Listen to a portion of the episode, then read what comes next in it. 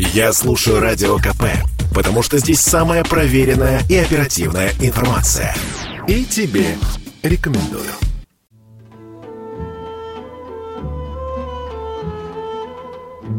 Здравствуйте, с вами спецкор Дмитрий Стешин. Я только что вернулся из Карабаха.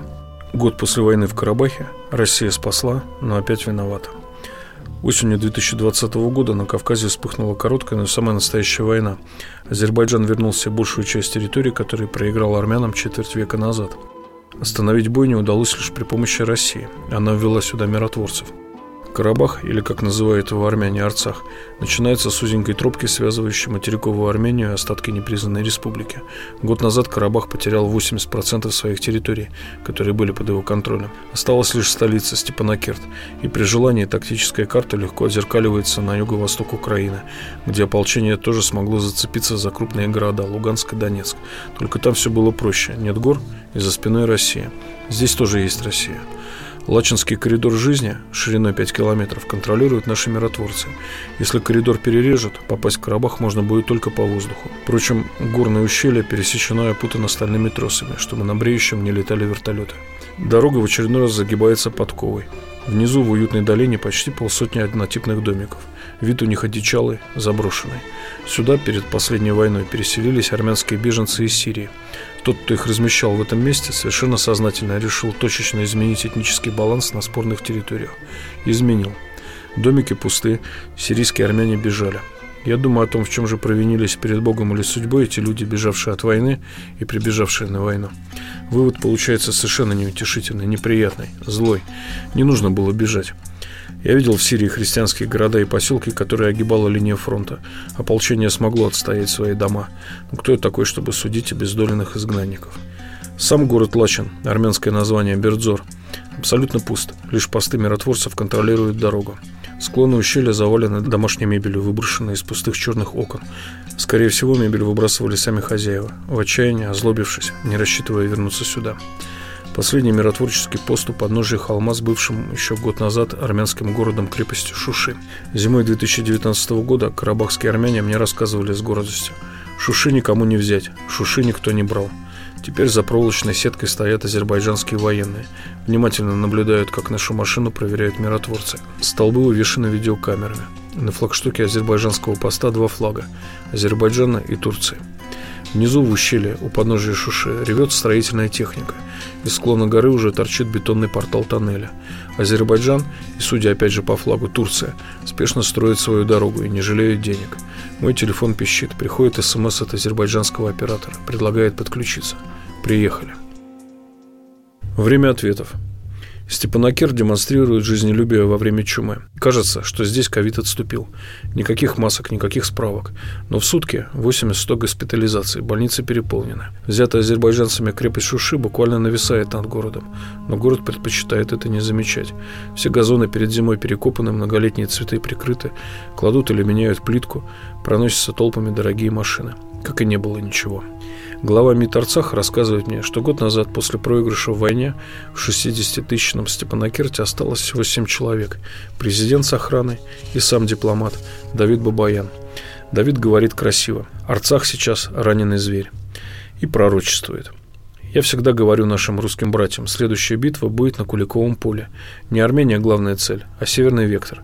Турки не скрывают своих планов. Их доминирующая идеология – пантюркизм. Но пока даже такое наше существование меняет геополитический ландшафт. Спрашиваю, вы можете сравнить эту войну за Карабах 20 -го года и первую войну 1990-х, которую выиграли армяне? Мы впервые столкнулись на поле боя со страной-членом НАТО Турции. Столкнулись с Пакистаном, с боевиками из Сирии и Северного Кавказа. По некоторым данным, их было до 6 тысяч. И они пришли, чтобы остаться в Арцахе. В Турции есть такая программа. Боевики, пришедшие сюда воевать, по условиям контракта получают дома Эрдогановки. Так они их называют. Это зафиксировали и западные журналисты, и наблюдатели. Да и сами боевики этого не скрывали. Дома Эрдогановки чем-то неуловимо напомнили мне плоды военной пропаганды, что-то вроде казаков, поедающих детей. Но меня волнуют совсем другие вопросы. Почему шла война, а в Армении не было мобилизации? Почему сама Армения не признала Карабах, чтобы обратиться за помощью в КДКБ? Почему, когда пошел поток армянских добровольцев в Карабах, Ереван принял закон о наемничестве? Уклончивый ответ дипломата на эти вопросы лишь подтверждает мои самые худшие подозрения. Придет время, ответим. Я считаю, что была возможность победить, но сейчас обсуждать это нет смысла. Действительно, обсуждать с чиновником смутное прошлое нет смысла, а про будущее говорить просто страшно. Окончательного решения конфликта так и нет, скорее заморозка, сказал мне на прощание Давид Бабаян. Он был прав наполовину. Проблема в том, что одна сторона эту войну толком и не начинала, а вторая, похоже, еще не закончила. Единственное, что мешает э, ее продолжить – жиденькая цепочка русских миротворческих постов. В кольце провокаций – ни в Степанакерте, ни в Ереване я не смог добиться от официальных лиц хотя бы примерного пересказа содержания миротворческого мандата. У российских миротворцев Приднестровье содержимое мандата выложено в интернете. У наших миротворцев в Южной Осетии, в Абхазии все документы тоже были в открытом доступе. В Карабахе эта информация будто засекречена. Это очень странно и непонятно, как реагировать на провокации. За пару недель до моего приезда в Карабах здесь снайпером был застрелен водитель экскаватора, работающего на линии разграничения. Зловещий подтекст этой истории в том, что в момент убийства в кабине экскаватора находился офицер-миротворец. А в день, когда я сюда приехал, в 500 метрах от блокпоста миротворцев были ранены трое сотрудников Степанакерского водоканала, и один был убит. Они проводили миротворцам воду на пост. Убитого похоронили. Через несколько дней его родственник бросит гранату в азербайджанских военных. Раненых водопроводчиков положили в шикарный новенький госпиталь Степанакерта, построенный на деньги армянской диаспоры из Франции. В прошлом году госпиталь получил прямое попадание снарядами в стеклянные галереи, и они до сих пор зияют рваными дырами. Сама больница доверху забита больными ковидом. Раненые лежали в палате на границе с красной зоной. Других свободных мест просто не нашлось. У моего собеседника прострелена грудь. Он тяжело ворочается на койке, но находит силы со мной поговорить. У нас были разрешения всех сторон на ремонт водопровода для миротворцев. Но где-то через час мы увидели, что к нам идет человек, рассказывает мне Гаги Казаян, крепкий плотный мужчина лет сорока. Он был в гражданской одежде? Нет, он был одет как спецназовец. Автомат с подствольником, пистолет, американский длинный. И он стал орать на нас. Мартик, впоследствии убитый сотрудник водоканала Мартик Еремян, стал объяснять, что мы делаем водопровод для русских. Но он продолжил на нас орать. А на каком языке? Кажется, не совсем по-азербайджански. Мы знаем этот язык немного. А вот ругаться он пытался по-русски, и у него не получалось ругаться правильно. Потом он скинул автомат, передернул затвор, потом достал пистолет, тоже передернул. Мы ему говорим, слушай, давай мы больше не будем работать. А он зашел сзади и выстрелил Мартику в затылок. Потом ранил еще одного и еще одного. Ну а потом меня. Я заводил в этот момент экскаватор, чтобы развернуться и уехать. О реакции на жуткую провокацию никто пока не слышал. Как заметил мне в неофициальном разговоре офицер миротворцев, ты что, хотел, чтобы мы сразу калибров накинули и подняли авиацию? Кстати, воду на тот пост миротворцев так пока и не провели. Пользуются водовозкой. Слишком много крови оказалось в этой воде. 30 лет жили прошлой победой. Когда-нибудь наши времена историки определят как век лицемерия. Об этом хорошо думалось в образцово-европейском офисе омбудсмена Арцаха. Гигант Степанян зачитывал с бумажки ровным голосом. 80 мирных жителей погибло, 20 человек пропало без вести. Это люди, которые не успели эвакуироваться до прихода азербайджанских войск. 40 тысяч беженцев, работы нет, живут на пособие. Азербайджан глушит мобильную связь и интернет, стреляет по сельхозтехнике. Я спросил им омбудсмена, а кто помогает людям? Оказывается, только Красный Крест и наши миротворцы возят гуманитарку. Все остальные организации держатся как-то в сторонке. В непризнанный Карабах им нужно заезжать через Азербайджан, потому что закон превыше всего, даже людских страданий. Но не очень получается. Единственное, что могут сейчас карабахские правозащитники, это составлять бумаги о нарушении прав и отправлять их на Запад. С таким же успехом можно писать спортлото. Западные гуманитарные нормы работают избирательно. Тебе должны утвердить жертвы, достойные внимания. Год назад в Карабахе в это не верили. Думали, что гуманитарные принципы едины для всех. Заезжаю в лагерь беженцев. И все это я видел тысячи раз. Комнатушки, забитые под потолок спасенным домашним скарбом. Женщины с загнанными иконописными глазами и лицами в муках. Мающиеся от безделия и скуки дети. 10 метров площади на семью из семи человек. В этом лагере жили семьи из Шуши. Бежать им было совсем недалеко. Всего 70 километров, и наш автобус приехал на край территории, оставшейся от Карабаха, в древний монастырь Амарас. Построили его в пятом веке, и сам этот монастырский комплекс – не мой ответ на вопрос, чья земля. Неудобный ответ. Может быть, поэтому монастырь продолжают лихорадочно реставрировать. До азербайджанских позиций от силы километр. На лесистой горушке развивается соответствующий флаг. На соседней высоте флаг армянский. На равнине в селе флаг российский. Один из строителей показывает мне древний череп. Нашли при расчистке фундамента. Говорит, закончим, захороним, может быть, еще раз отпоем. Потревожили предка. Так вышло, не специально. Нет, слава богу, пока со стороны азербайджанцев ничего не прилетало, хотя они за нами наблюдают, оптика бликует, говорит мне строитель Юра. Он работает в монастыре уже третий год, с перерывом на последнюю войну. Говорить об этой войне он отказывается на отрез. Вообще в Карабахе стараются не говорить о последней войне. Ну, зачем еще раз переживать свой позор? Резонно заметил мне знакомый ветеран двух войн и посоветовал.